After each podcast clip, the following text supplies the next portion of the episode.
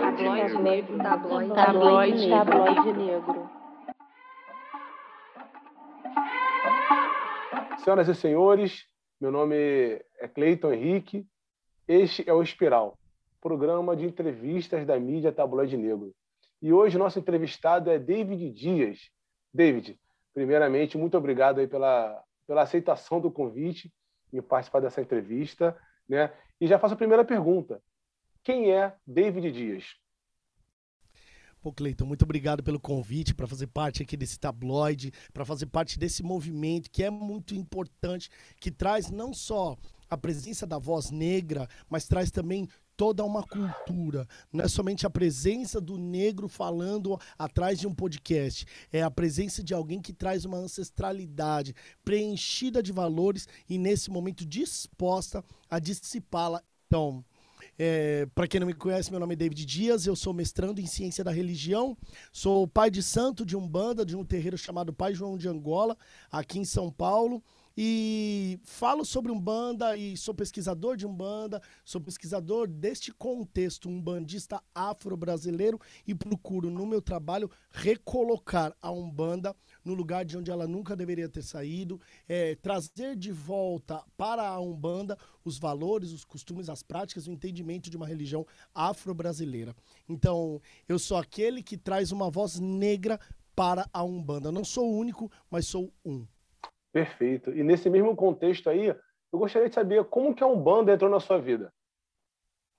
Cara, você sabe que a religião se manifesta na vida das pessoas de modos diferentes, né? Então, há pessoas que chegam. E aí a gente tem uma frase, inclusive, na Umbanda, que a gente fala: há aqueles que vieram pelo amor, há aqueles que vieram pela dor. Acho que, na verdade, todo religioso fala sobre isso. Eu entrei na Umbanda no momento em que nada poderia piorar na minha vida. Embora sempre pode, né? A gente que acha que não.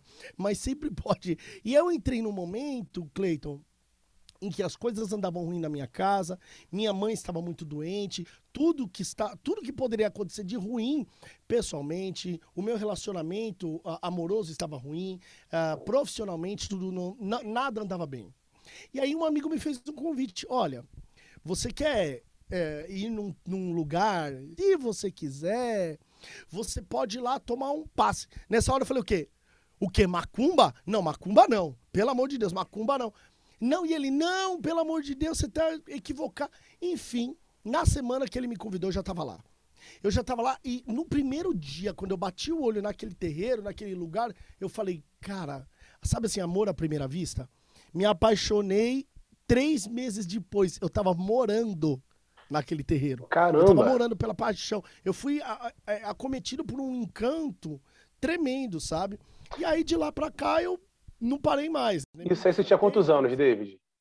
Cara, eu devia ter. Não, eu tô falando aqui. Eu tinha 17 anos. 17 anos. Eu tô com 38 agora. Então, é um. E é muito interessante, sabe por quê, cara? Porque. 17 para 18 anos. Porque é uma jornada, né? É uma sequência. Então você começa e aí você se interessa, e aí você busca mais informações, e aí você percebe que aquela informação que aquele espaço te fornece não te contempla mais, e aí você vai para outros espaços e você vai se entendendo como um ser, dessa vez, religioso no mundo. Isso é muito importante. Para mim foi muito importante para a constituição do ser, entendeu? Com certeza. E nesse mesmo, nessa mesma linha aí que você já afirmou que você é um acadêmico, um estudioso, eu queria saber como que é ser um praticante um acadêmico e um influencer ao mesmo tempo? Cara, olha, é, é, é importante a gente pensar aqui que as filosofias africanas não têm por hábito separar o ser. Porque muita gente pensa, ah, você consegue, como você separa as coisas? Como você, quando está na academia, deixa o pai de santo de fora? E eu não deixo, são todos presentes nesse corpo que vos fala agora. Então, na academia, tem um, um, acadêmico ali, mas também tem um pai de santo. Então, eu sou cruzado entre os valores da academia, entre as epistemologias da macumba, eu sou cruzado pela pemba do terreiro, pelo pai de santo. Então, eu sou um homem composto, preenchido de valores. Eu sou DJ, para você ter uma ideia. Eu Olha. sou DJ. Então, então, a minha formação é, de, é em comunicação visual. Então, a minha formação é comunicação visual eu sou comunicólogo de profissão com ênfase em rádio e TV. Então, rádio, TV e mídia é minha graduação. Minha pós-graduação tem sido em ciência da religião. E o que me trouxe a possibilidade de entender o mundo a partir desse universo audiovisual. Então é isso que me contempla e me completa nas atividades diárias que eu tenho nos canais de YouTube, é, no, nos podcasts, nos trabalhos que a gente desenvolve também aqui no estúdio. Então, eu consegui juntar os valores da comunicação, os valores da ciência, os valores do terreiro numa mesma pessoa e fazer com que tudo isso fluísse ao mesmo tempo. Perfeito, perfeito. Seguinte, David, é, e como que você consegue enxergar que algumas pessoas pertencentes as religiões dominantes, no caso o catolicismo e o protestantismo, ainda insistem em demonizar a religião de matriz africana. O Cleiton, é... existe o que está instaurado aqui na nossa sociedade, um pacto com a ignorância. A, a ignorância é a mãe do ataque, a ignorância é a mãe do aviltamento, a mãe do assinte. Então, a ignorância é também é, difundida pela colonização, ou isso que a gente vê hoje, que é uma neocolonização. É, presente, dominada, é, puxada a partir das igrejas neopentecostais, das igrejas midiáticas. Então, quando a gente olha para uma intolerância religiosa e quando a gente fala de, é, de terreiro, nós falamos sobre racismo religioso. Quando a gente fala sobre racismo religioso e quando a gente vê números crescentes de ataques, de discriminações presentes na sociedade, é imprescindível que nós olhemos para a fonte e nos perguntemos de onde partem esses ataques? Quem fomenta esses ataques? Porque uma coisa é fácil, uma coisa é fácil, punir aquele que é racista religioso, que tá na rua e aí eu passo com os meus colares de conta, ele grita: "É macumbeiro". Uma coisa é fácil punir esse, que é a ponta do iceberg. Sim. O grande lance está em entender quem é que fomenta isso. Então, é difícil se entender como um homem preto de terreiro, esse corpo que é político por existência, é difícil se entender livre num estado que não há democracia presente, que não me oferta possibilidades tão quanto oferta para os evangélicos, por exemplo. É difícil me entender como um homem preto, sendo que um pastor terrivelmente evangélico está para ser nomeado ao, ao STF. Sim. Então, cara, quando a gente olha para isso, é, é preocupante, porque é perceptível, é notório, é visível que o, o aviltamento das comunidades afro-brasileiras, afro-religiosas, parte do gestor ou pseudo-gestor dessa nação. Então não tem como eu culpar somente o evangélico e não tão somente o pastor. Eu devo olhar qual é esse mecanismo. Eu devo olhar, por exemplo, para a Ana Júri, a Associação Nacional de Juristas Evangélicos, que é hoje uma grande influenciadora do Supremo Tribunal Federal. Eu devo olhar para esse órgão, para essa instituição. Eu devo olhar para a CPI e tentar entender por que há um órgão que se diz humanitário, mas era religioso, por que, que ele é evangélico comprando vacina? Então, o ponto não está aqui nesses ataques que a gente vê noticiado a, a, a, a complexo de Israel invadiu um terreiro no Rio de Janeiro, tacou fogo. Por que, que eles fizeram isso? Porque eles têm impacto com o crime organizado. Quem compactua com o crime organizado? Quem é que está por trás do crime organizado que fomenta a ponta do iceberg, sabe?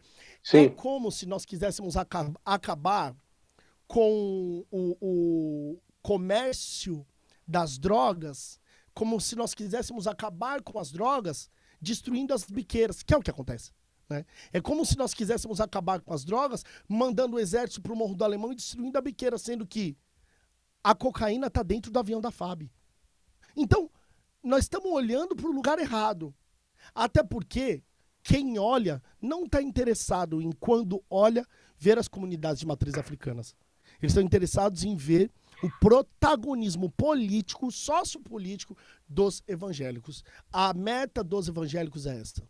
A meta dos evangélicos. E aqui eu não posso generalizar. Embora eu acredito que haja boa parte, talvez ainda, a maioria dos neopentecostais, principalmente, que são contra as matrizes africanas, há muitos evangélicos que são aliados. Mas ainda assim, quando estoura um terreiro, eu não vejo ninguém se pronunciando. Sim. Quando o, o, o, o, fulano da presidência diz, ai, eu vou eleger no Supremo, eu vou eleger um pastor. Eu não vejo nenhum outro pastor indo contra essa fala. Então, é, é esse alinhamento e esses aliados devem se repensar o quanto eles são convenientes a essa proposta de poder político que está sendo instaurada.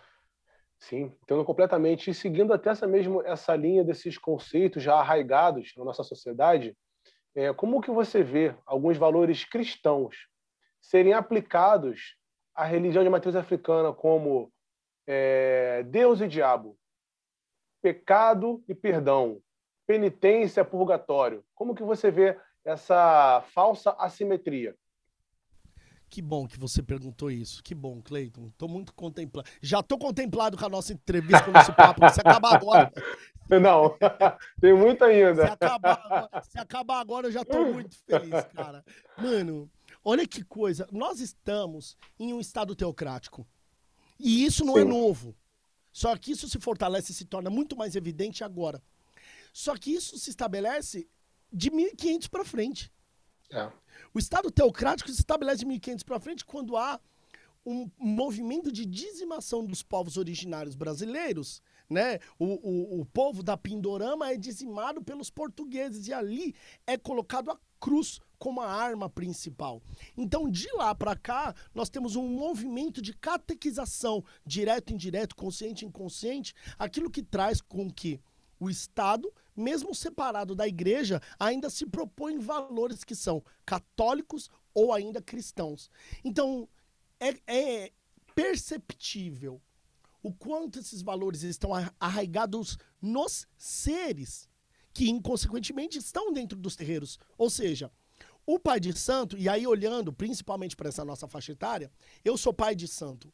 Só que quando criança, eu fui batizado na Igreja Católica. E a maioria das pessoas da minha idade, dessa minha geração, que são de terreiro, foram batizados na Igreja Católica. Sim. E muitas pessoas não conseguem dissociar não, não o que é informação católica, mas o que são valores católicos que muitas vezes não perpassam diretamente pela igreja, mas estão impostos na sociedade. E, inevitavelmente, se nós não atinarmos para isso, nós veremos esses valores presentes dentro dos terreiros. Por exemplo, é por tradição nós olharmos um terreiro de Umbanda com a imagem de Cristo no altar. É por tradição nós chegarmos num terreiro de Umbanda, e até Candomblé, e vermos uma menção ou uma referência ao sincretismo, ou seja, nós não somos cristãos, mas por que, que Cristo está no topo mais alto do altar? Sim. Por que, que Santa Bárbara é celebrada nos terreiros de Umbanda?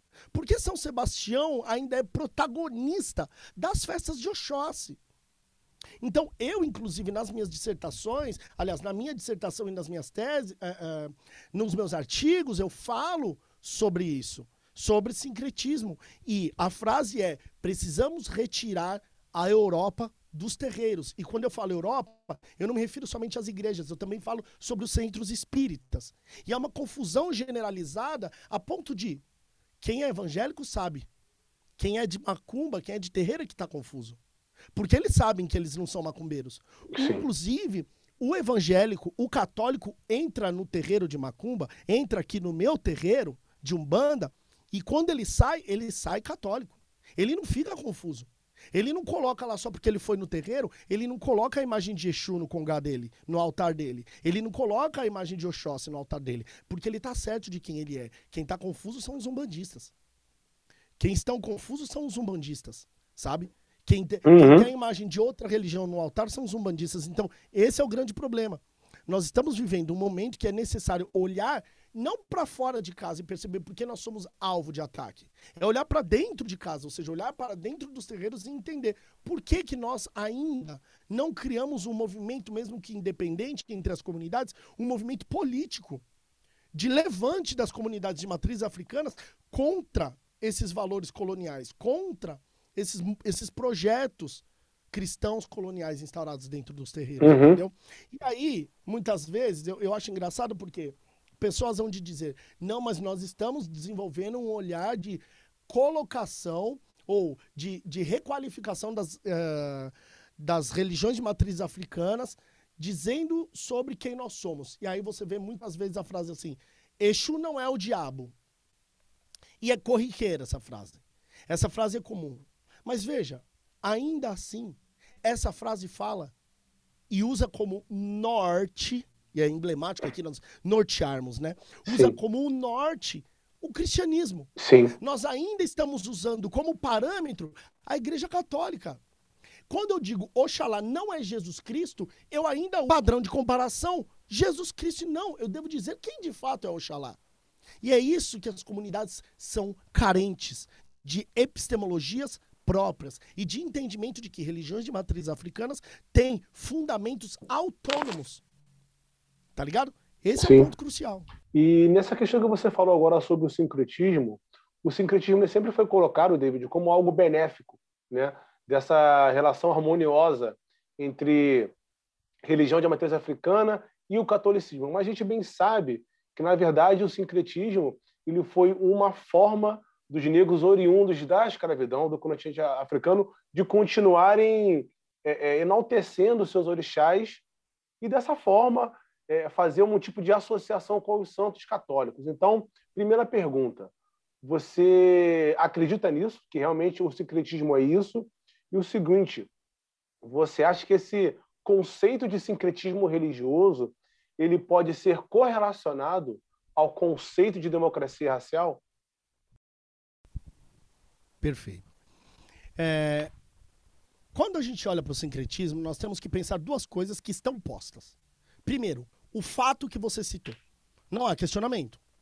Houve sim uma aliança entre santos e orixás.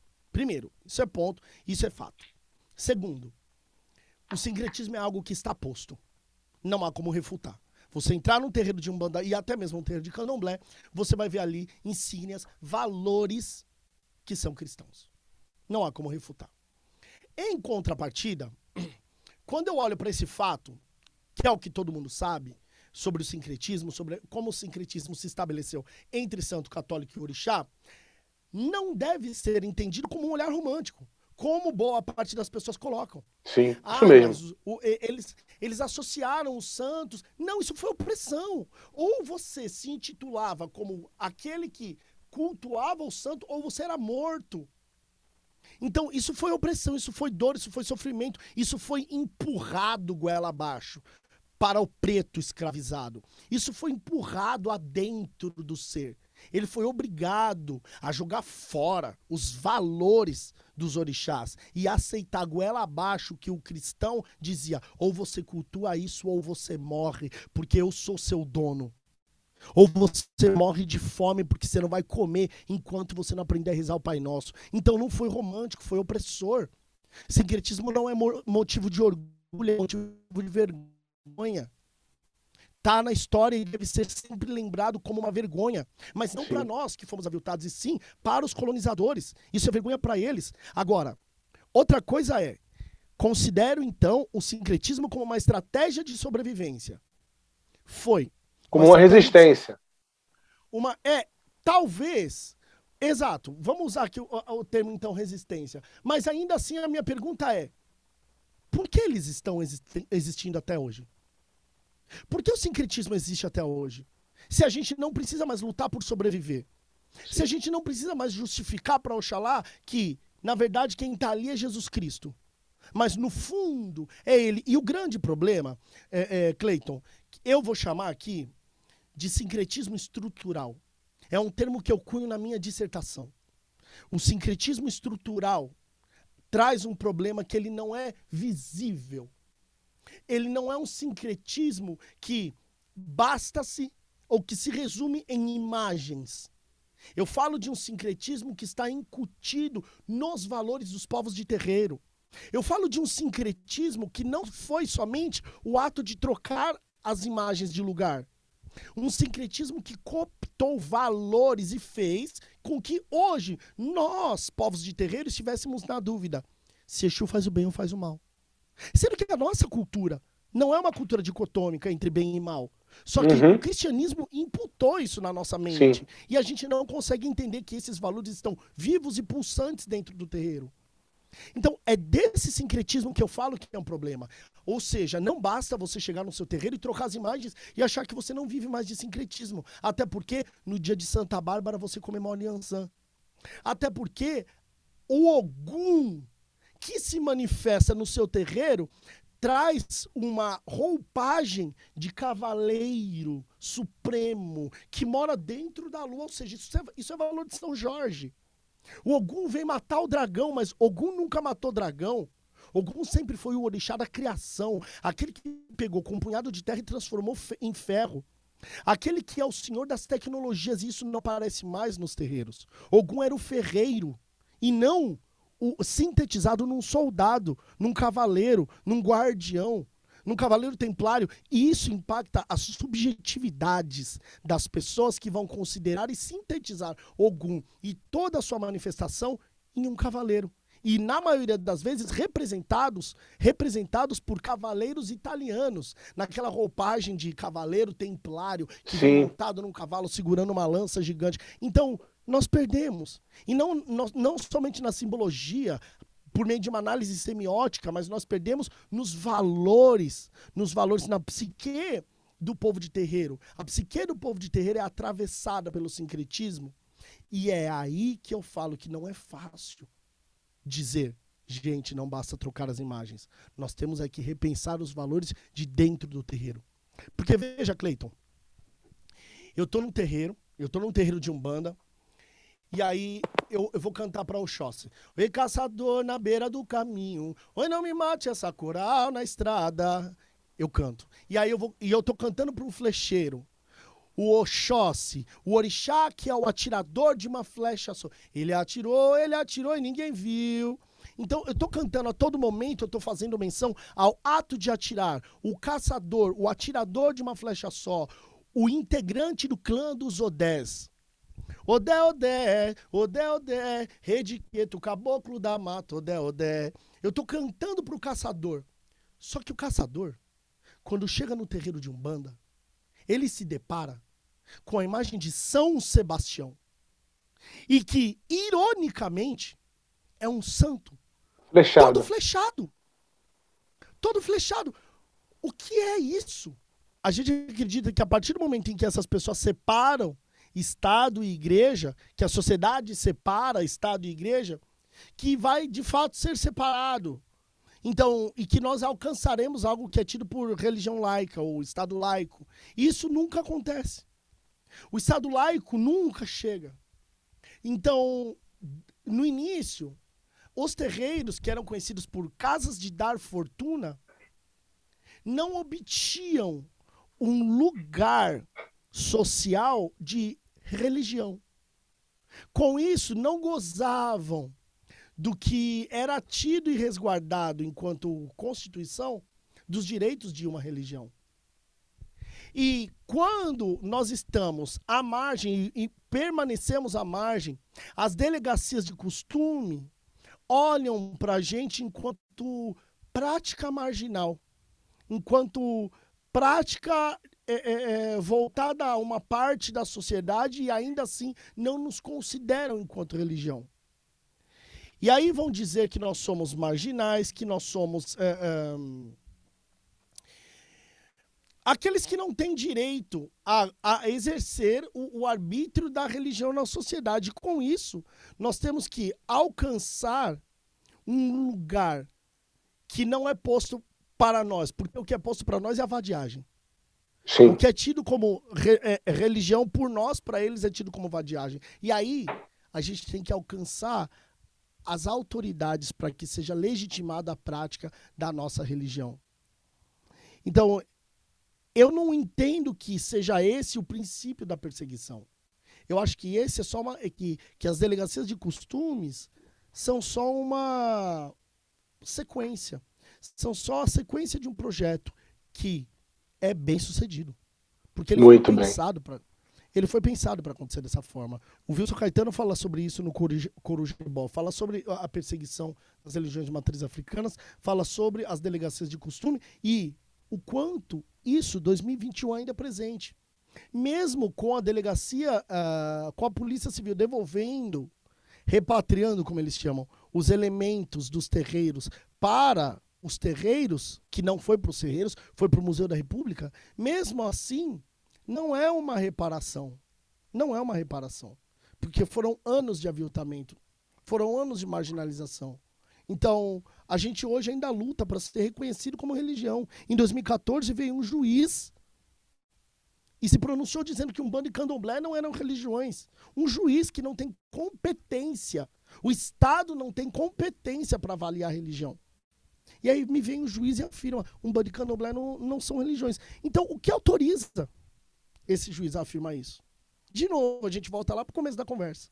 O que autoriza esse juiz estar de livre, espontânea vontade afirmando que um bando de candomblé não é religião? Uhum. O que autoriza o pastor subir no púlpito e dizer isso é obra da pomba gira? O que autoriza? Há alguém que autoriza. Há alguém que fornece a ele um sentimento de impunidade, um sentimento de liberdade que permite com que ele atravesse, ultrapasse as paredes da sua igreja e atropele, feito um trator, tudo que ele não considera que é sagrado. E dentro dessa perseguição também, né, desses conceitos deturpados por algumas pessoas e, infelizmente, também até alguns líderes religiosos, você já deve ter visto um, um vídeo do pastor Marco Feliciano, que ele é um deputado federal muito conhecido, que ficou rodando pela internet, onde ele afirma que os povos do continente africano são amaldiçoados, né, é, devido a Cã, e nesse mesmo vídeo também aparece um historiador refutando tal afirmação. E ele fica todo desconcertado. Então mostra que ele não tem um embasamento teórico para tal afirmação. Então, dentro desse contexto, David, eu queria que você me falasse assim, é, o quão perigoso é pessoas ainda com esse tipo de conceito e principalmente líderes religiosos dentro de uma igreja, em cima de um púlpito, em cima de um altar, é, é, é, propagando esse tipo de informações errôneas. É perigoso porque eles não falam mais somente do púlpito. Eles falam do planalto. Verdade. Preocupação não está mais a partir do púlpito. A minha preocupação está que agora o envolvimento deles nem mais é com as religiões de matriz africanas. Eles já superaram esse problema. O envolvimento deles agora é com a democracia. Então, esse discurso de um pastor não é mais antirreligioso. Ele é antidemocrático. Por quê? Porque ele não fala somente contra religiões. Ele fala contra a sociedade. Um, um, um, esse pastor, com esse pronunciamento infeliz, desonesto, encardido, é o mesmo pastor que vai atacar corpos femininos na sociedade. É o mesmo pastor que vai convencer a mulher da sua comunidade que foi estuprada que ela deve ter aquele filho, porque aquele filho é uma benção de Deus. É aquele que vai convencer a mulher que toma tapa na cara diariamente do marido em casa que isso é obra do diabo e que ao invés de nós denunciarmos, ou ao invés de nós acolhermos essa mulher, nós temos mesmo que ajoelhar e rezar. Sim. Esse pastor é que vai ser o conveniente com os valores patriarcais e vai fazer com que a sociedade consuma um discurso não que vai contra as religiões de matriz africanas, que vai contra valores democráticos. Então, quando a gente fala sobre esse tipo de pronunciamento, e não é só esse ser que você citou, são tantos outros que já estão falando que que estão falando para além das religiões de matriz africanas. Então, aquele discurso é, ah, isso é obra do demônio, isso é obra do Exu, isso é obra da Pombagira, ficou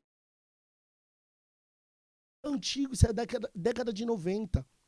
O discurso agora é não estudem. O, o, o cidadão religioso, minha gente, ele entra nas universidades e basta três meses para ele voltar com um discurso humanista, um discurso esquerdopata. É isso que a gente vai ouvir do pastor. É o pastor dizendo que as pessoas devem estudar em casa, porque a escola, a escola é de esquerda. Porque a escola vai difundir valores do Paulo Freire, que era de esquerda que não devem ser vacinados. O pastor é vacinado, só que a comunidade não deve ser vacinada. A comunidade deve mesmo acreditar em Cristo. Você vê? Então, o discurso do, da demonização das igrejas, da, dos terreiros, ficou para trás. Uhum. O que eles querem agora, eles já assumiram o protagonismo religioso. O que eles querem agora é assumir o protagonismo social. Até um dia de nós sermos banidos de cultuarmos os nossos orixás. E as pessoas, quando eu falo isso, elas acham que, que, que eu estou vivendo um mundo outro. Ah, isso David está falando de futuro daqui a 100 anos. Aguarde e verás. É, realmente essa visão que você trouxe agora para a gente de sair do púlpito, sair do altar e realmente estar no planalto, é realmente algo que a gente tem que olhar com um pouco mais de cautela, principalmente quando se trata de um, de um político né, que está no comando agora do Brasil, vamos dizer assim, que eu não trato como presidente, mas infelizmente ele é nessa função, e tem poderes de colocar pessoas para fazer com que aquilo que ele acredita como pessoa, não como líder de uma nação, dentro do STF. Então, realmente, esse viés aí é muito perigoso e, infelizmente, a gente está é, é, passando por esse tipo de realidade. Dando sequência aqui às perguntas, eu até aproveito agora para colocar aqui um testemunho meu, que eu fui criado em um berço cristão. Né? Minha mãe é católica, meu pai é católico. Meu pai, depois de um tempo, se converteu ao protestantismo, porém, independente de ser católico ou ser evangélico, né, protestante, eu fui criado em um berço cristão. E eu tive valores, tanto dentro de casa quanto na igreja, né? catecismo, crisma, enfim, comunhão. Nesses valores que eu aprendi, eu aprendi a demonizar a quem é pertencente à religião de matriz africana. Né? Foi o que você falou na rua. Eu via pessoas paramentadas de branco, com suas guias, com seus patuais, ou fazia sinal da cruz, ou atravessava a rua, ou fazia alguma piada. Né? Não diretamente para a pessoa, mas com quem estivesse comigo eu aprendi que ao ver um, um despacho, alguma encruzilhada, eu deveria fazer o sinal da cruz, atravessar a rua também, ou passar, mas jamais encostar. Quando tinha algum tipo de comentário, era comum dizer: chuta que é macumba. Então, como que você enxerga, David, que pessoas dentro das suas condições, dentro das suas realidades, com esse tipo de pensamento, o que elas são capazes de fazer? Eu, felizmente, há algum tempo, eu me desvencilhei né, das religiões, hoje eu não professo mais nenhum tipo de religião. Eu acredito também que é um processo muito complicado, assim como você falou, David, que é, é essa relação de sincretismo né, com as religiões de matriz africana, com o catolicismo, é algo difícil de se desvencilhar. Eu também passei por um processo muito complicado, que é você deixar de ter alguns valores consigo, que foi de uma vida inteira, para assumir outros valores. Né? Então, eu sei como é difícil. Então, também acredito que muitas outras pessoas ainda é, é, é, é, têm esses mesmos valores que eu já tive no passado e não estão dispostas a mudar. Então, por favor, aí você pode continuar a sua resposta. Pois bem, as pessoas estão dispostas a tudo que lhe for incentivado, a tudo que lhe for ordenado. Eu estou aqui falando com você e hoje antes desse nosso papo, eu, por hábito, jogo água na rua. É o ritual de umbanda, de candomblé, jogar água na rua. Todo dia eu jogo água na rua, com menção e culto àqueles que vivem na rua. Na rua eu digo Exu, aqueles que estão hum. aqueles que me acompanham nos caminhos, aquele que, está, aquele que está no caminho. Então, jogar água na rua é uma menção a aquele que pisa na terra molhada não queima o pé. Olha. Aquele que pisa em, aquele que pisa em terra molhada não se machuca, não pisa em terra dura, quente. Então, quando a gente joga água na rua, é um culto a Exu, é um culto aquele, é uma menção àquele que nos acompanha diariamente, a todo momento, em, em todos os caminhos que nós estamos. E é simples. Eu pego ou uma, um copo, ou uma quartinha, que é um elemento de terreiro, que é um tipo um jarro de barro, e eu jogo água na rua. À frente do meu terreiro tem um estabelecimento comercial e o proprietário ele é evangélico. É como se eu tivesse cometendo um crime. Então, eu tenho que me policiar porque os olhares que são conduzidos a mim são como se eu estivesse fazendo algo proibido, algo de errado, como se eu estivesse cometendo um crime. E olha só, se eu não atinar, eu estou me sentindo culpado, porque constrangido eu já estou. Sim. Constrangido por realizar algo que é tão meu, eu já estou. Sabe? Então, quando eu estou no terreiro, quando eu faço isso, ou simplesmente quando eu estou parado em frente ao terreiro, eu me deparo com um monte de, de pessoas, já me deparei com crianças. Você imagina, você imagina, a minha cabeça, um homem preto, que lutou muito, lutou muito na vida, independente para chegar em qualquer lugar, mas um homem preto, um homem preto sabe o quanto o homem preto luta para existir. O que é ver uma criança sozinha passar na frente do terreiro e fazer o sinal da cruz? O que é isso para mim? O que é isso para o meu filho? Eu não tenho filho, mas se eu tivesse filho, o que, que o meu filho vai pensar? O que, que aquela criança pensa de mim? Quem ensinou essa criança a pensar dessa forma? Como essa criança vai ensinar os seus? Então, cara, essas pessoas, elas vão aonde for dito para elas irem. Essas pessoas são capazes de qualquer coisa que o pastor diga para elas fazerem. Por isso, e você vai perceber isso quando você assistir, por exemplo, uh, eu, eu, eu tenho um projeto agora que ele está se fomentando junto ao SESC, e a gente fala sobre intolerância religiosa lá. E você vai perceber nas falas o quanto isso é comum. O quanto isso é comum. O como você vê é, é, traficantes, porque agora o narcotráfico ele está aliado às igrejas. E era o que Sim. faltava. Era o que faltava. Porque aí a gente junta, porque o narcotráfico está atrelado à política. A política está atrelada igreja, a igreja está atrelada ao narcotráfico. E aí a política da Bíblia, da bala e do boi está fechada. E agora o traficante, sem constrangimento algum, filma o momento em que ele entra no terreiro com um porrete e ele quebra todas as imagens e ele publica. E a maioria bate palma. Isso é assombroso. Isso é um assombro. Isso é um assombro. Porque eles celebram a vitória de Cristo e morte do diabo. E a maioria bate palma. Você entende? A gente vê, por exemplo, é, é, personalidades, artistas famosos celebrando Cristo. Gol! Ele tira a camisa, Cristo, 100% Cristo. Ele, você chega numa cidade, está lá, é, é, Botafogo é a terra do Senhor. Cidade de tal, casa de Jesus Cristo. Jesus Cristo é dono de, da Baixada Fluminense. Você vê isso nos lugares. Em placas oficiais. Tem uma cidade aqui de Mauá que tá. Jesus Cristo é o Senhor de Mauá. São, são placas oficiais que foram colocadas com dinheiro público. Então, eu trago um discurso, Cleiton, que ele por vezes soa como pessimista, cara. Mas é que tem sido muito difícil levantar algum otimismo de uma sociedade que diariamente cria ferramentas que se mantêm apontadas para nós, feito aquela arma que as pessoas fazem e apontam para nós.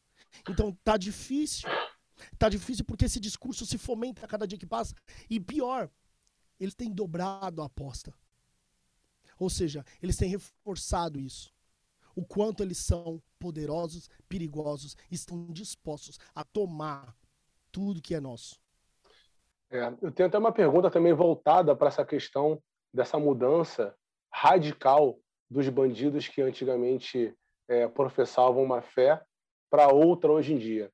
Tem um trecho do filme Cidade de Deus onde o dadinho para obter um, um, um, uma condição melhor no, no, seu plano, ele passa por um ritual, né?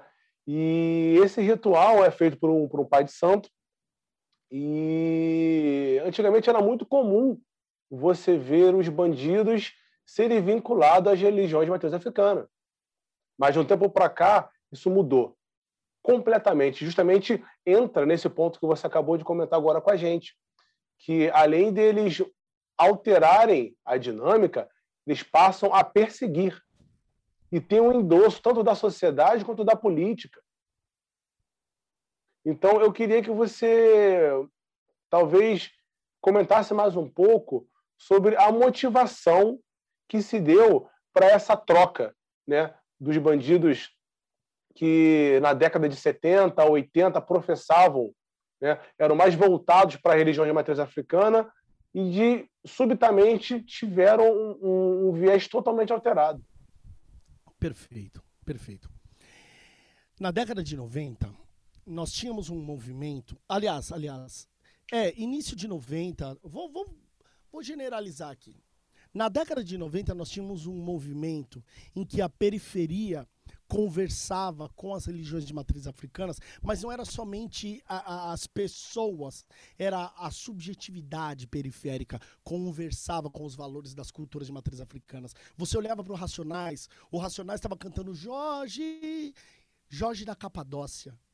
Você olhava, o, o homem na estrada era aquele que tinha o bar e o candomblé para se tomar a benção. E a gente tem a construção da subjetividade pautada nos valores das religiões de matriz africanas até a tomada do protagonismo neopentecostal. E aí, e a gente vê isso pelo movimento do Racionais. E aí o Racionais agora sobe. Capítulo 4, versículo 3.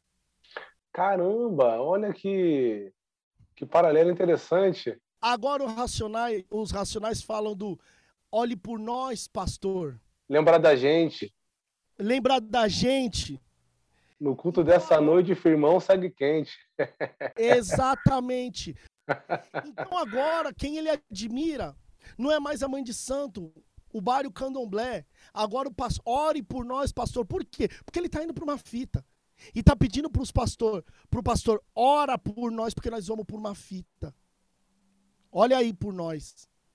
E aí a gente vai entender quem é aquele constituído dentro da comunidade, a gente sabe quais comunidades são, como o homem de bem. O homem de bem é um termo que diz sobre um cargo dentro de alguns partidos e organizações.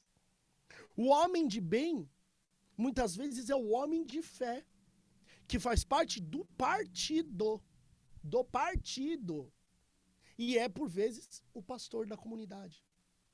Então a gente vê uma convergência entre valores do partido, do partido organizado e da igreja.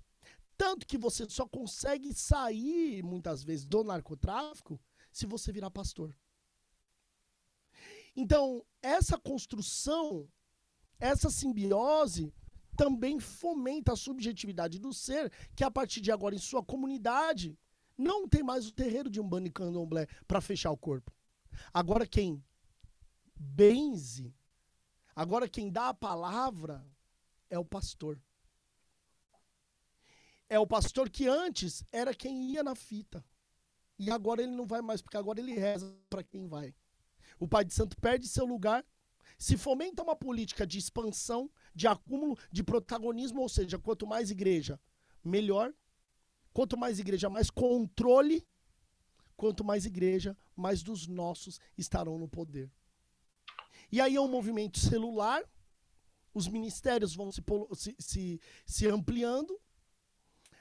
As pessoas da periferia agora não cantam mais os orixás, cantam a Bíblia.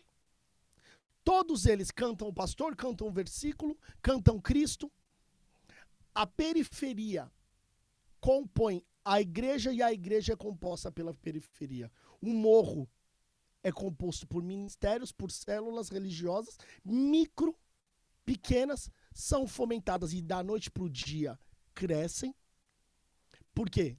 Porque elas também recebem aqueles que ganham o dinheiro, que fomentam a comunidade.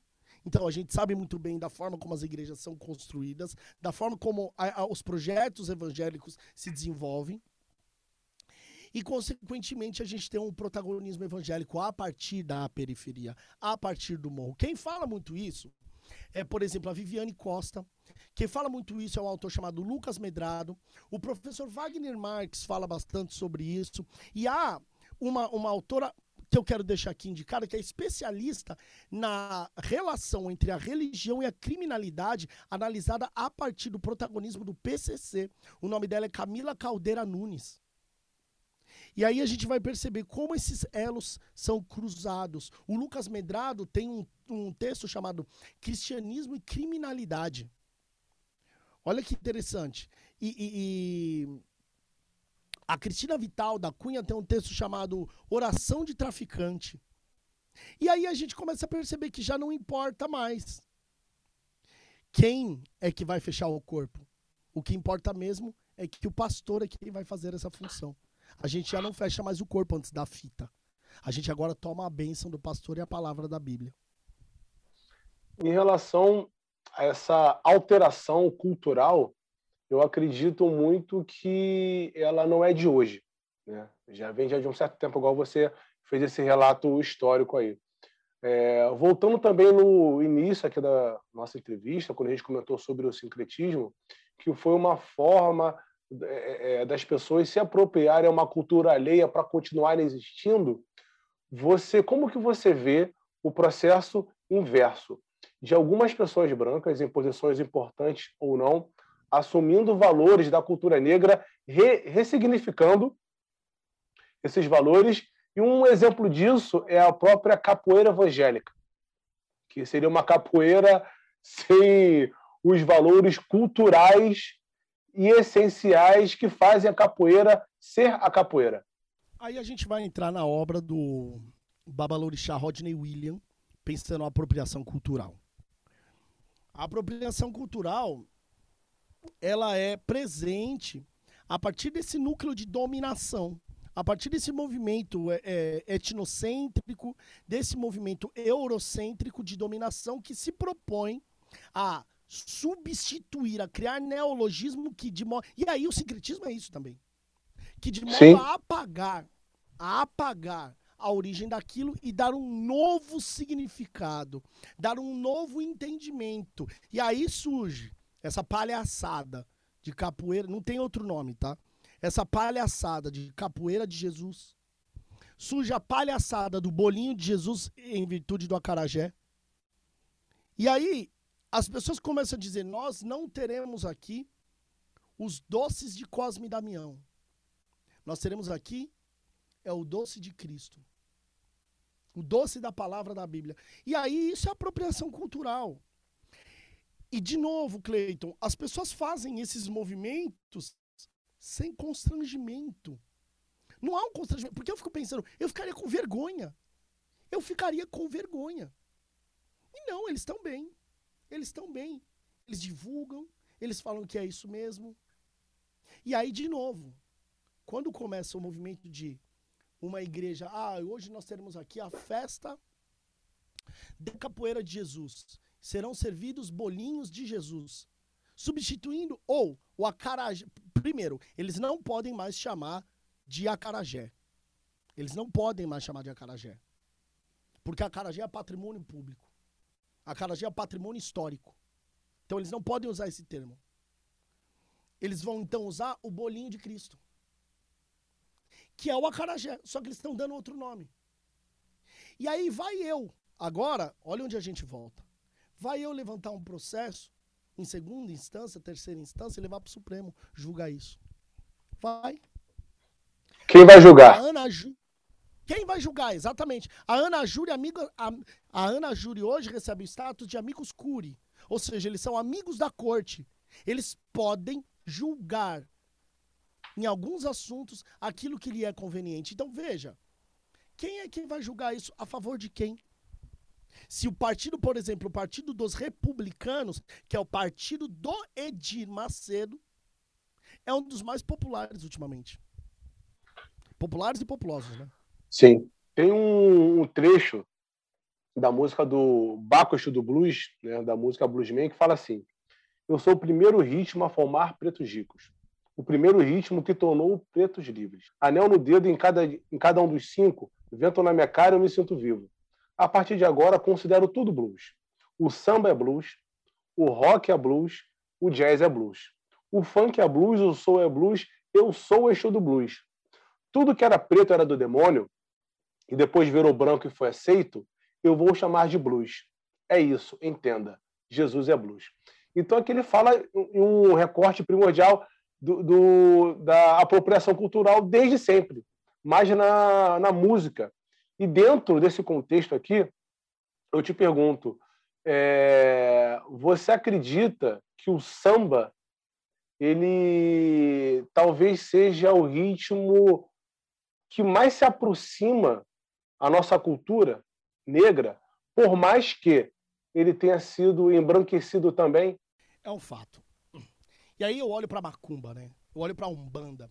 A Umbanda bebe dessa fonte do samba, porque a Umbanda é que é tão negra quanto o Candomblé, ela é influenciada por uma cultura bantu, ou seja, África Central, Congo, Angola. E é daí que parte essa rítmica do samba. Inclusive, o samba, que também é um nome em disputa, tão quanto macumba e até mesmo umbanda, presume ser o samba a, a rítmica que era tocada, ou que é tocada, para um inquice chamado Kissimbi. E Kissimbi é aquilo que possivelmente pode ter dado o nome ao samba. O Kissimbi, o Kissambi, o samba. E é a partir do. Porque o samba é tocado nos terreiros de Umbanda. A rítmica do candomblé, ela é, ela é iorubá. A, ritma do, a rítmica do candomblé é iorubana. Mas a rítmica dos terreiros de Umbanda, ela é de Angola. Então o samba é presente no terreiro de Umbanda. Por isso que a rítmica se apresenta como um samba na Umbanda. Por quê? Porque ela é influenciada por Congo Angola. Igual o samba, igual a capoeira. Sabe? Por isso que o jeito de tocar o samba e o jeito de tocar a macumba é a mesma coisa. Então, o samba também passa por esse processo de apropriação cultural. Quando, por exemplo, a gente ouve falar de Tom Jobim, a gente internacionaliza a bossa nova de Tom Jobim e a gente esquece do Pixinguinha e dos, dos Batutas. A gente esquece, né? A gente esquece de Jackson do Pandeiro, só que a gente lembra do, do, do, de João Gilberto. Então, e aí a gente vai, por exemplo, num casamento, o, o Cleiton, a gente vai para um casamento e a gente chega nesse casamento, todo mundo na beca, todo mundo bonito, todo mundo pá, casamento de preto, todo mundo na elegância. E no fundo, ao invés de estar tá tocando os oito batutas, ao invés de estar tá tocando o Jackson do Pandeiro, tá tocando a bossa nova.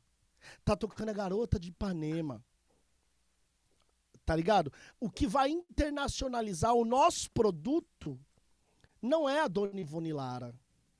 Quem vai internacionalizar o nosso produto é a Clara Nunes. Quem vai internacionalizar o nosso produto é a. Esqueci o nome aqui da. da, da, da... que não era nem brasileira. Ah, Carmen Miranda. Carmen Miranda. Quem vai internacionalizar o nosso produto é a Carmen Miranda. E aí a dona Ivone Lara ficou para trás. E aí o Martinho da Vila ficou lá atrás. Porque quem falou foi Elis Regina. E aí as vozes pretas. E aqui não tá. Não, não, e aqui nós não estamos julgando mérito. Wilson Simonal. Meu Deus do céu. Wilson Simonal que foi descartado. Meu Deus do céu. Wilson Simonal, Tim Maia. Tim Maia. Tá ligado? Então a apropriação cultural, ela é avassaladora. Ela é avassaladora. O próprio funk também. A gente tem um episódio aqui na, aqui na nossa mídia que a gente fala sobre músicas, né? E um dos comentários feitos é que o funk, se você vê hoje, quem que é o expoente mundial do funk do Brasil hoje em dia? Quem que é? Cara, se a gente, se a gente... Não é Ludmilla. Não é Marcinho Goró. Não é nenhum DJ. Até DJ também. Se você pegar aí os três DJs mais famosos em relação ao ritmo funk, não são DJs negros. Então, sutilmente, talvez em um ritmo que, que, que mais movimenta o cenário suburbano, o cenário periférico, que é o funk, talvez o rap também, os expoentes hoje do funk, entre DJs e cantores ou cantoras, não são pessoas brancas, é, é desculpa, não são pessoas negras. Cleiton, olha que interessante. Quando a gente olha para o funk,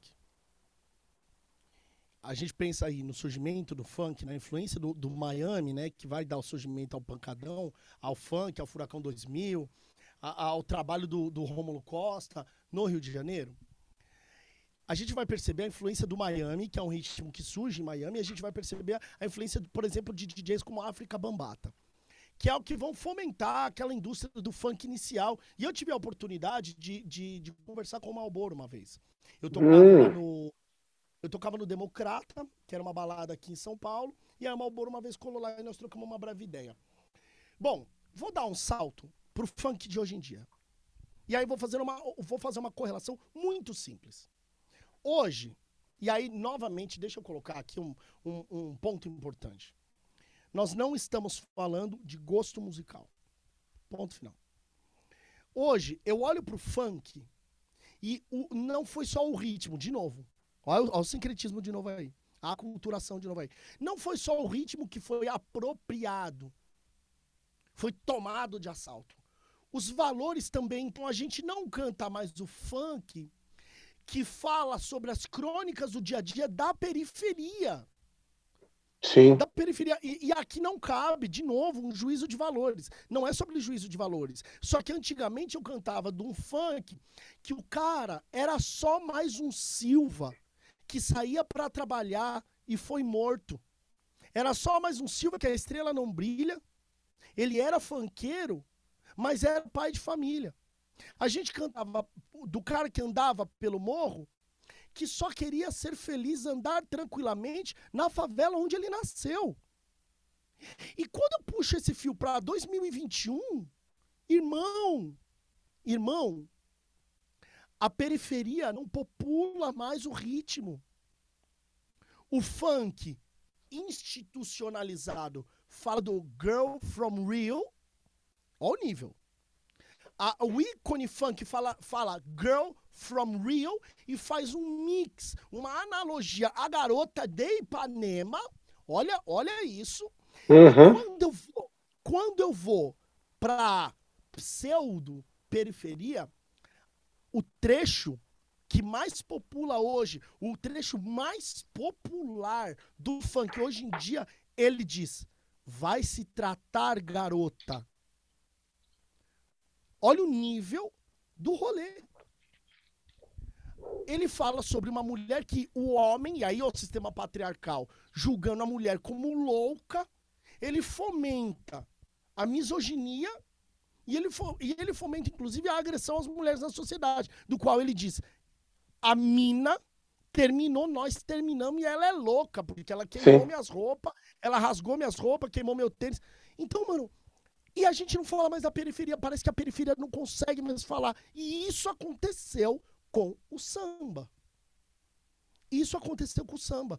Por mais que Bete Carvalho pisou em Marte, cantando o, o, o coisinha tão bonitinha do pai.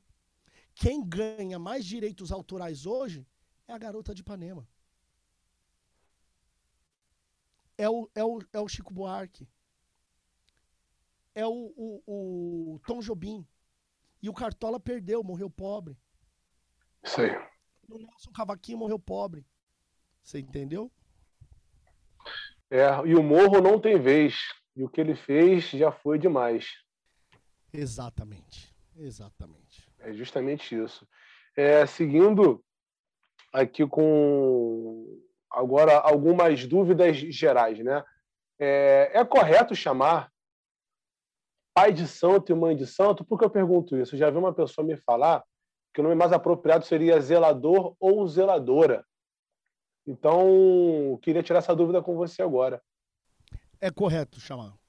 É correto chamar pai de santo. O pai de santo é o babalorixá, é o zelador, é o sacerdote. Essas nomenclaturas elas são é, líquidas, elas são variadas, mas ainda assim elas falam sobre a mesma pessoa. Não há um correto. E eu acho que antes de nós pensarmos sobre o que há correto dentre essas nomenclaturas, nós deveríamos, deveríamos na verdade, pensar sobre responsabilidades. Então, o que eu penso é, não cabe aqui a gente ficar pensando, por exemplo, negro e preto, né? Não cabe aqui a gente ficar pensando o que é negro, o que é preto cabe muito, existem muito mais assuntos que merecem destaque, discussão, uhum. as nomenclaturas às quais nós seremos identificados. Perfeito. E o que, que, é necessário para a pessoa ser um pai de santo ou uma mãe de santo? Vixe. Primeiro, responsabilidade. E não é uma responsabilidade de dentro do terreiro você vai precisar saber magia, você vai precisar aprender feitiço, você vai precisar aprender o relacionamento com os orixás e desenvolver o que eu vou chamar de etos de terreiro, que é ver o mundo a partir da Umbanda. Em contrapartida, não basta mais você achar que, porque você sabe sobre isso, você vai, depois de um tempo, se tornar pai ou mãe de santo. Você precisa entender a comunidade que te ouve. Ou seja, você precisa falar sobre sociedade. Não há hoje a possibilidade de se conceber uma autoridade civilizatória tradicional se ela não tiver domínio mínimo sobre qual é a política que está instaurada dentro da sociedade. Se ele não tiver noção sobre racismo, sobre uh, uh, machismo, sobre sexismo, interseccionalidade, se ele não entender sobre aquilo que a comunidade passa enquanto opressão, não adianta, porque ele sempre vai ser um sacerdote medíocre e não vai ter domínio de palavra, de voz, protagonismo em sua comunidade. Entendi. E sobre a afirmação de algumas pessoas que pessoas brancas, né, elas não podem ser sacerdotes na Umbanda e no Candomblé. O que você tem a dizer sobre isso? É um equívoco. É um equívoco. As comunidades são majoritariamente preenchidas de valores afro-brasileiros, valores negros. Isso não quer dizer exclusividade. Nós somos de uma cultura que não segrega. Nós somos de uma cultura que não limita. Nós somos terreiros e o terreiro é aberto a todos. Mas Desses todos que entrarem devem entender. A política aqui é preta. A macumba aqui é africana. A macumba aqui não é europeia. Então o branco, ele é muito bem-vindo no terreiro de Umbanda. O branco ele é muito bem-vindo no terreiro de Candomblé, mas ele deve entender. A política aqui protagonista é a política preta. Cristo não tem vez. Quem tem espaço aqui é Exu. Quem tem espaço aqui é Orixá. E o Orixá desse terreiro é preto. Não venha catolicizar, cristianizar ou com a política da, de salvamento, com a síndrome de Princesa Isabel dentro de um terreiro, que é aí que você dança. Então as pessoas precisam entender: terreiro é lugar de gente preta, terreiro é lugar de gente branca. Mas o ethos, a política, a ideologia, o que fomenta a existência de um terreiro é a existência de África, é preta. Muito bom. É, a gente aqui do Tabloide Negro, a gente está construindo um programa que vai falar efetivamente sobre religiões, religiões diversas, né? é a matriz africana, é catolicismo, enfim, um representante de cada religião. E nós tivemos uma grande dificuldade para conseguir pessoas para falar sobre o, o bando e candomblé, por quê? Essas pessoas afirmaram não estarem preparadas, capacitadas para falar sobre o assunto, e que o melhor talvez seria até é, é, convidar o próprio sacerdote, que elas também não estavam iniciadas, então, é, a gente teve uma dúvida aqui da nossa mídia. Falta proselitismo na Umbanda e no, e no Candomblé? Falta identidade. Falta identidade. Falta você se reconhecer como um homem e uma mulher de terreiro e falar sobre isso. Então, hoje ainda a gente vê pessoas perdidas em o que eu sou. Isso acontece com o preto. Isso acontece com aquele que é de religião de matriz africana. Ora por medo de se auto-intitular, de se identificar e sofrer punição quanto a isso, seja no trabalho, no relacionamento, em casa. Ora por ignorância, por desconhecimento, que é oriundo inclusive de dentro das suas comunidades. Então, muitas vezes as pessoas não se intitulam de religião afro-brasileira Porque elas não aprenderam a se intitular de religião afro-brasileira. Porque elas cultuam e cultivam o medo de usar seus colares de conta, porque no trabalho não pode, ela vai ser oprimida. Porque em casa a maioria é evangélica, ela vai ser oprimida. Então ela aprende que talvez ela não saiba falar sobre isso, porque ela não desenvolveu uma identidade a partir do terreiro. Ela desenvolveu o que eu vou chamar de identidade da opressão, que ela não pode ser quem ela é em todos os lugares que ela frequenta. Então não falta proselitismo, falta identidade. Ok. É, agora você tocou num, num, assunto também que para mim é dúvida e para outras pessoas também. É, o que, que são patuais? O que, que são guias? E é verdade que existe uma variedade de guias? Existe uma variedade de guias. A gente vai considerar tudo isso e eu vou sintetizar todos esses termos enquanto amuletos. Tá? Existe uma história na concepção do que é um patuá. E lógico, se eu for falar ela aqui, eu vou ficar mais uma hora falando sobre patuás e guias. Mas no final das contas, são elementos que servem não só para proteção, não só para identificação, mas são elementos que são uh, um, que dizem a que ambiente você pertence. Eu costumo dizer que a guia não é mais somente um elemento de proteção, ela é um elemento de identificação sociopolítica. Quando eu coloco a minha guia para fora, eu estou dizendo muito mais do que eu acredito. Eu estou dizendo em quem eu sou. Quando eu uso a minha guia de Exu para fora, quando as pessoas me veem com uma guia de Exu no pescoço, elas devem entender que eu não falo somente de um lugar de alguém que acredita e cultua Exu. Eu falo de um lugar de alguém que acredita, cultua Exu e tem orgulho de ser quem se é. E eu posso colocar isso para fora. É um corpo político o corpo que usa guias para fora, o corpo que expõe sua religiosidade. Então, guias mencionam o orixá de quem você é, o guia que você cultua e ainda o posicionamento político que você traz de resistência na sociedade. Perfeito. Em relação às cores é, dos guias, é, você poderia dar um pequeno exemplo aí, rapidinho, sobre o que significa, o que está vinculado? Legal. As guias, é, a gente tem um termo chamado colar de contas ou contas, que é isso que a gente usa, que também é conhecido por guias. As guias são essas, esses colares okay. e os guias, os guias são os espíritos. Que ah, tem essa Exato. diferença, entendi, legal, legal. Tem. Então, por exemplo, eu uso colares aqui. Hoje eu venho usando um colar que ele é azul escuro e vermelho e é um colar de Ogum. Eu sou filho de Ogum. Né? Então eu uso isso enquanto identificação, enquanto relacionamento, enquanto elemento de proteção, enquanto elemento de relacionamento. Eu tenho uma outra guia aqui, essa é vermelha e preta.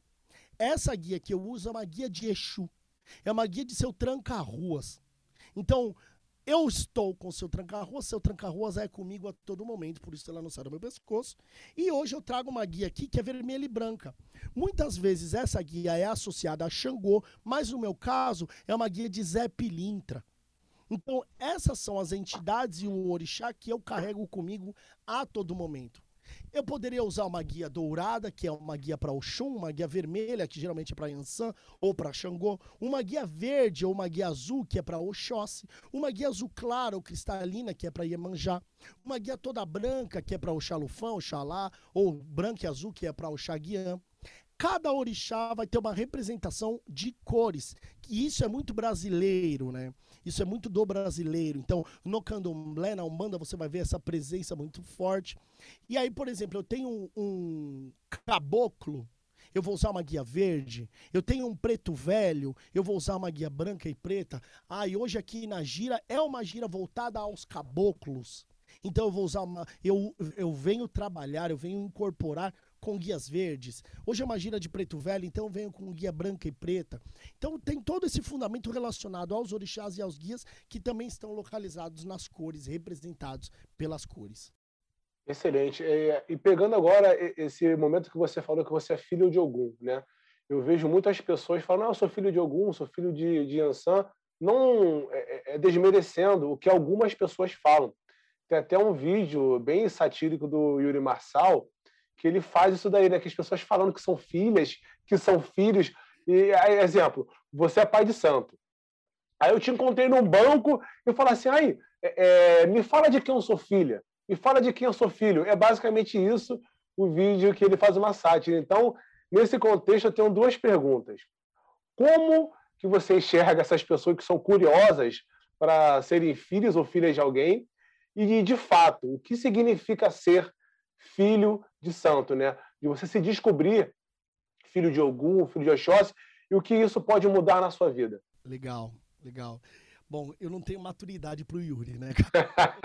Eu não tenho, eu tenho maturidade para o Yuri, assim.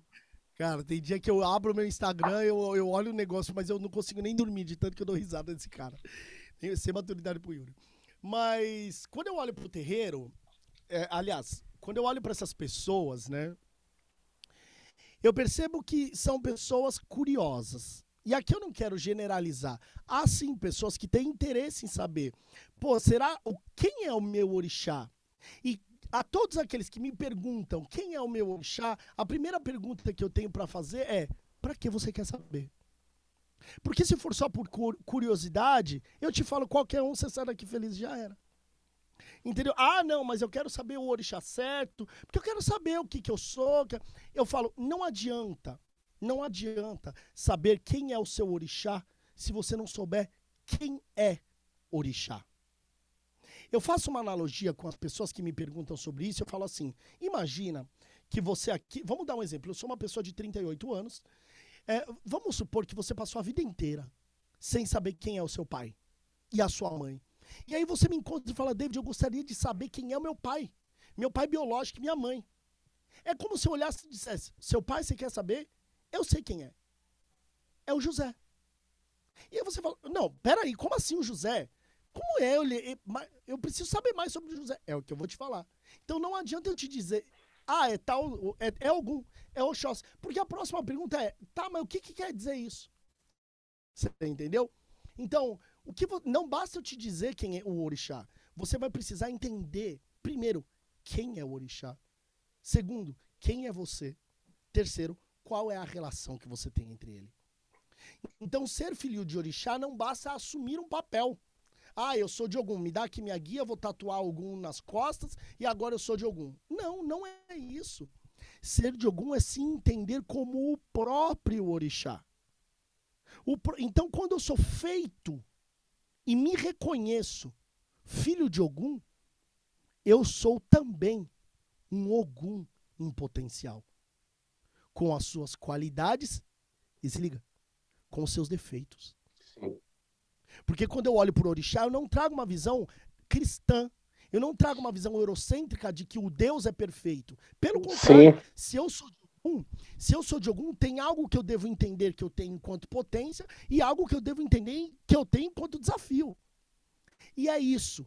Me entender por filho de santo é olhar o mundo a partir do orixá. Me entender por filho de orixá é olhar para o mundo com o viés, com o ethos de terreiro. Excelente. Em relação a você ser filho né, é, de santo, isso aí é pertencente tanto na Umbanda quanto no Candomblé. E tanto na Umbanda quanto no Candomblé, às sextas-feiras as pessoas usam branco. Então, duas perguntas. Qual a diferença entre Candomblé e Umbanda? E por que às sextas-feiras as pessoas usam branco? Legal. É, basicamente, Basicamente, a diferença entre candomblé e umbanda é: as duas religiões são afro-brasileiras, é, é, diaspórica, né? Pós-atlântico. A umbanda é a manifestação de uma cultura bantu no Brasil, diaspórica também. Então, são duas religiões afro-brasileiras, mas o candomblé bebe de uma fonte que está localizada na Nigéria. Por isso que se diz uma cultura nagô, e é ali que está alocada a cultura, o culto aos orixás. E o candomblé traz o culto aos orixás para o Brasil e, ao seu molde, constrói o candomblé. A Umbanda traz toda a prática religiosa uh, umbandista, que é africana, manifestada no Brasil e os orixás, a Umbanda bebe do candomblé. Então os orixás chegam na Umbanda pelo candomblé.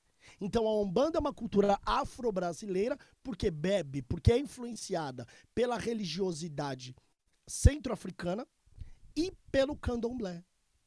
Então, essa é a grande diferença. É, na prática, isso vai sintetizar, vai resultar em outras diferenças. Na prática, isso vai apresentar outras diferenças, como, por exemplo, é banto a prática de incorporação de espíritos.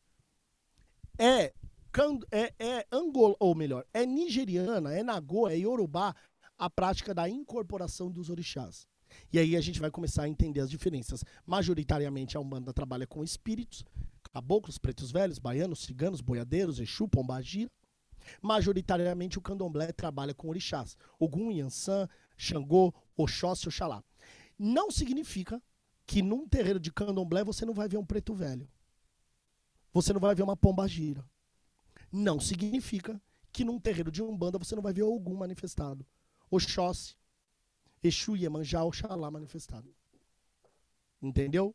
Então, elas se cruzam, tanto em práticas quanto em valores, mas elas resguardam sua autonomia e sua independência. Quando nós, às sextas-feiras, usamos o branco, é em menção, reverência e devoção a Oxalá. O orixá que veste o branco. O orixá que é coberto por um manto branco e é tido por orixá fum-fum. Ou seja, uma classificação, uma categoria de orixás que vestem o branco. Por isso, às sextas-feiras, a gente usa o branco, que é um dia de culto ao Oxalá. E em relação ao usar branco, eu estou vendo que está sendo cada vez mais frequente algumas pessoas à frente de telejornais utilizarem branco às sextas-feiras. Né? Pessoas que talvez até já usassem, mas eu, pelo fato de não estar aberto a enxergar, talvez não prestasse atenção. Agora eu fico vendo, pô, toda sexta-feira essa pessoa está usando branco. Então eu já fico um pouquinho mais atento a esses mínimos detalhes também. Cara, sabe o que é engraçado? Porque se por um lado a gente imagina, tá? Não tem, nós não temos como comprovar isso. Se pessoas estão usando mais ou menos branco, talvez é porque nós entendemos o significado da utilização do branco às sextas-feiras. E, eu, eu costumo fazer uma brincadeira. Eu tenho em casa, eu tenho um bulldog francês. Eu tenho um bulldog francês marrom, que é uma cor chamada fulvo. E aí eu com a minha esposa costumamos dizer assim: "Nossa, como é difícil ver bulldog francês marrom na rua. Como é difícil. Bastou a gente entender que aquela cor existe e nós adquirimos esse cachorro que agora não quer a gente mais ver bulldog francês na rua. Sabe? Então, na verdade, não é que mais pessoas têm utilizado o branco. É que nós agora, por entendermos da, da uhum. existência e do fundamento, a gente repara. Entendi. Que é a mesma coisa de dizer, nossa, eu vejo muito mais gente agora usando guia, colar de conta, no retrovisor do carro. Na verdade, Sim. não é que o número aumentou, é que a gente agora tem reparado mais, sabe? Verdade. É, e só para a gente fechar o assunto, talvez, de diferença entre Umbanda e Candomblé, que são muita gente não vai conseguir é, é, obter todo o conhecimento necessário aqui nesse programa, mas em relação a sacrifícios, como é que isso funciona tanto para é, é, uma vertente quanto para outra? Tanto a Umbanda quanto o Candomblé estão abertas ao sacrifício animal. O sacrifício ele é muito mais presente enquanto obrigação no candomblé. Por quê? Porque a Umbanda é uma religião muito é, cristianizada. A Umbanda passou por um processo árduo de embranquecimento, onde fora retirado ou tentaram retirar toda a influência do candomblé, ou melhor, toda a influência de África da Umbanda. Então, hoje eu, trago um levante negro para os terreiros de Umbanda e recoloco toda e qualquer prática que seja afro-brasileira para o seu devido lugar, para dentro do terreiro de Umbanda e removo toda e qualquer presença da igreja e do espiritismo dos terreiros. Então, costumo dizer, no candomblé e na Umbanda se praticam sacrifícios animais, que é um culto ao orixá, que, que na verdade é uma prática voltada ao culto ao orixá, e independente do orixá presente, uh, é, é praticado um tipo de sacrifício e nada mais é do que a comunhão, o compartilhar da comida entre os adeptos e o orixá. Basicamente é isso. Acho que para falar de sacrifício animal, nós teremos que partir de um programa ou outro, assim, ó, só sobre sacrifício animal. E me coloco aqui. À disposição um dia de nós falarmos sobre isso e de falarmos sobre a discriminação da religião de matriz africana por causa do sacrifício animal e da sociedade também. Com certeza. É, muitas pessoas, elas, quando se sentem predispostas a, a professar com um pouco mais de intimidade, né? ou a Ubanda ou o Candomblé, é, elas são conduzidas a raspar a cabeça. Essa afirmação é correta? Isso aí se aplica a todas as pessoas que são iniciadas à religião de matriz africana ou é particular de uma vertente ou outra? Olha só, quando você vai se iniciar na Umbanda ou no Candomblé, você passa por preceitos, você passa por rituais de iniciação. Quando você olha para o Candomblé, você falou, ah, eu quero entrar para o candomblé, você passa por um período de assimilação da comunidade. O que também acontece na Umbanda. No candomblé, você leva o nome de Abian, aquele que está em desenvolvimento de intimidade. Então você só está ali observando e percebendo como aquela comunidade funciona. Na Umbanda, muitos vão dizer sobre o médium em desenvolvimento. Você está ali não só desenvolvendo suas faculdades mediúnicas, mas desenvolvendo sua relação com aquela comunidade. Em ambos os lugares há isso. Quando você vai, em vias de fato, se tornar um membro daquela comunidade e um ser de fato um bandista ou candomblecista, você passa por um ritual. Esse ritual para o candomblé presume em iniciar o ser para uma nova vida. Dentro desse processo, e é um, e é um termo metafórico aqui, né? Iniciar para uma nova vida, você vai se iniciar para o orixá, que é de fato uma nova vida, você raspa a cabeça. Você raspa a cabeça. Há rituais e há iniciações específicas que não raspam a cabeça. Para determinados graus ou cargos no candomblé, não raspa a cabeça. Mas a maioria tem o corte, raspa a cabeça, raspa, tira todo o cabelo e a sobrancelha. Na Umbanda é menos frequente, mas ainda há hum. terreiros que, que resguardam esse tipo de prática. Perfeito. É, bem, infelizmente a gente já está chegando aqui no final dessa enriquecedora entrevista, então vou te perguntar o seguinte: é, você acredita que um dia a gente vai ter um representante político de grande importância assumindo esses valores da Umbanda ou do Candomblé, enfim, de religião de matriz africana, que pode ser dele mesmo, como um religioso, ou, ou não, ou ele não ser, de religião de matriz africana, mas respeitar ao ponto de instituir, no mínimo, uma igualdade? Não. Por dois motivos. Visto o estado que nós vivemos hoje, visto essa teocracia é, é, construída hoje, eu não acredito que verei isso acontecendo. E dois, eu não concordo que isso deva acontecer. Eu acredito que nós temos que ter representantes sociais, representantes das nossas comunidades que sejam aqueles dispostos a resguardar a laicidade, a proteger o culto, independente de qual seja a religião.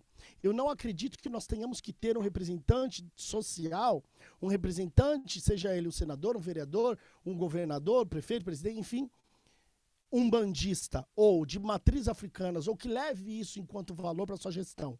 Eu acho que ele tem que se preocupar em gerir a sociedade a partir da democracia e não a partir de um lugar de um religioso. Independente de qual seja a religião dele, o que eu de fato espero e faço votos para que aconteça é que nós tenhamos pessoas responsáveis pela fome responsáveis pela educação, responsáveis pela saúde de um povo e permita com que a religião seja opção.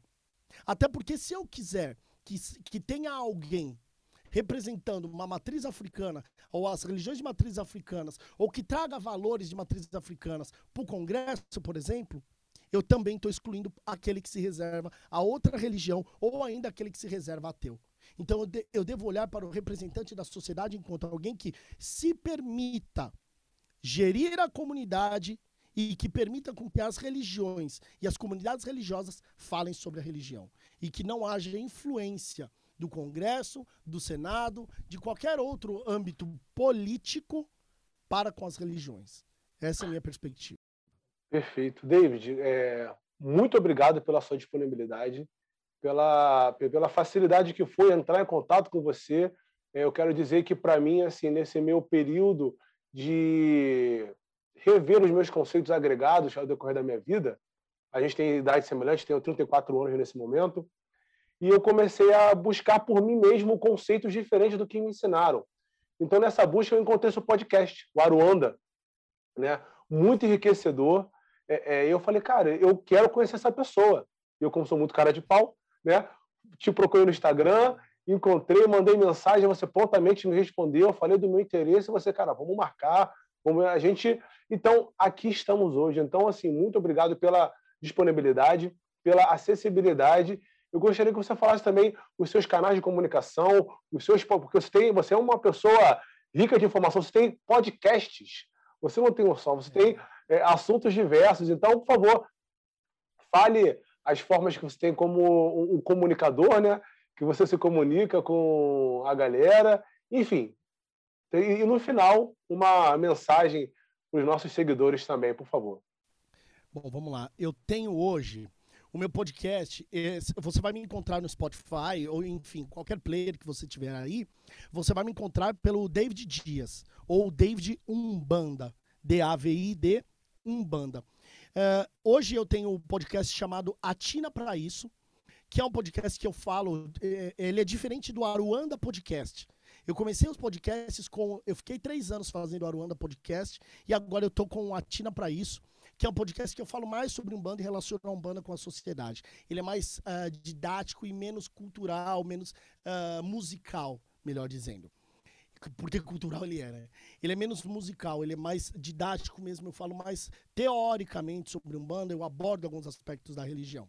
Minhas redes sociais são arroba então você me encontra aí no Twitter, no, no, no, Instagram, ou colocar lá David Umbanda, David Dias. E eu tenho meu canal no YouTube, que é produzido aqui no Aruanda Studios. Eu tenho meu canal no YouTube e lá eu também falo sobre Umbanda e algumas outras coisas relacionadas à religião. Eu acho que no mais é isso. Eu espero que você aqui, ouvinte, é, tenha aproveitado desse, desse episódio e que você saia daqui com uma perspectiva de que nós, de matrizes religiosas africanas, temos o nosso lugar na sociedade e é, por obrigação, independente da sua religião, resguardar o direito à religião a todos de modo igualitário. Nós não podemos achar que, por, por o nosso telhado estar limpo, nós não devemos olhar para o, o, telhado do vizinho. Nós não podemos achar que, por a nossa casa estar segura do incêndio, nós não devemos olhar para a casa do vizinho que está pegando fogo. Entenda uma coisa: enquanto não houver liberdade religiosa para todos, não haverá para ninguém. Perfeito. David, muito obrigado.